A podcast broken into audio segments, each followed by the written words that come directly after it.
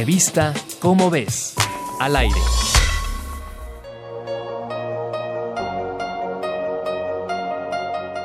En octubre de 2020, la Academia Sueca de las Ciencias anunció a las ganadoras del Premio Nobel de Química, Emmanuel Charpentier de la Unidad Max Planck y Jennifer Doudna de la Universidad de California.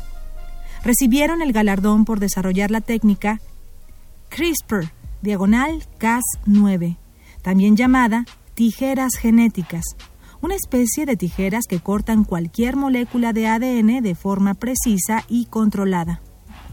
Esta herramienta puede encontrar cualquier secuencia del código genético del organismo y cortarlo como si fuera papel. Esta tecnología puede cambiar el rumbo de la medicina, la biotecnología y lograr mejores tratamientos de salud. Pero, ¿quiénes son las desarrolladoras de este instrumento? Emmanuelle Charpentier es bioquímica, microbióloga y genetista. Estudió en la Universidad Pierre y Marie Curie en París. Desde hace más de dos décadas ha estudiado y trabajado en distintos hospitales y universidades estadounidenses, y a su regreso a Europa estudió en Viena, en Suecia, y comenzó su carrera como investigadora y se estableció en Alemania.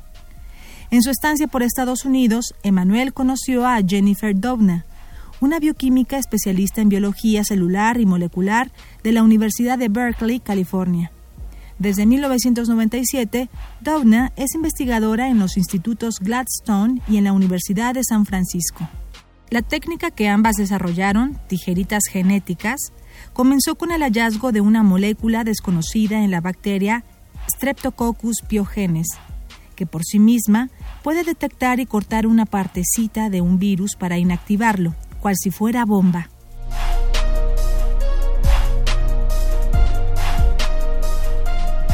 En 2011, Charpentier empezó a trabajar con Doudna, una gran conocedora de la información que guarda el ARN.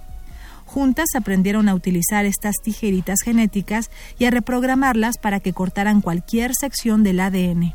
Esto permite editar el material genético de una manera similar a como lo hace un editor de videos o audio literalmente. Las tijeritas desarrolladas por la doctora Charpentier y Doudna pueden ser un arma poderosa para corregir más de 7.000 enfermedades hereditarias y causadas por un gen que afectan a millones de personas. Puede ayudar al tratamiento del cáncer y no solo eso. Conocer el camino que ambas científicas han recorrido para mostrarle al mundo su hazaña es inspiración pura para no soltar eso que tanto nos apasiona es luz para miles de niñas y niños que sienten curiosidad por la ciencia, que fantasean con ayudar a la humanidad. La magia de la ciencia está en tu revista ¿Cómo ves? Búscala en tu puesto de revistas y lleva a tu hogar un universo de curiosidades. Revista ¿Cómo ves? Al aire.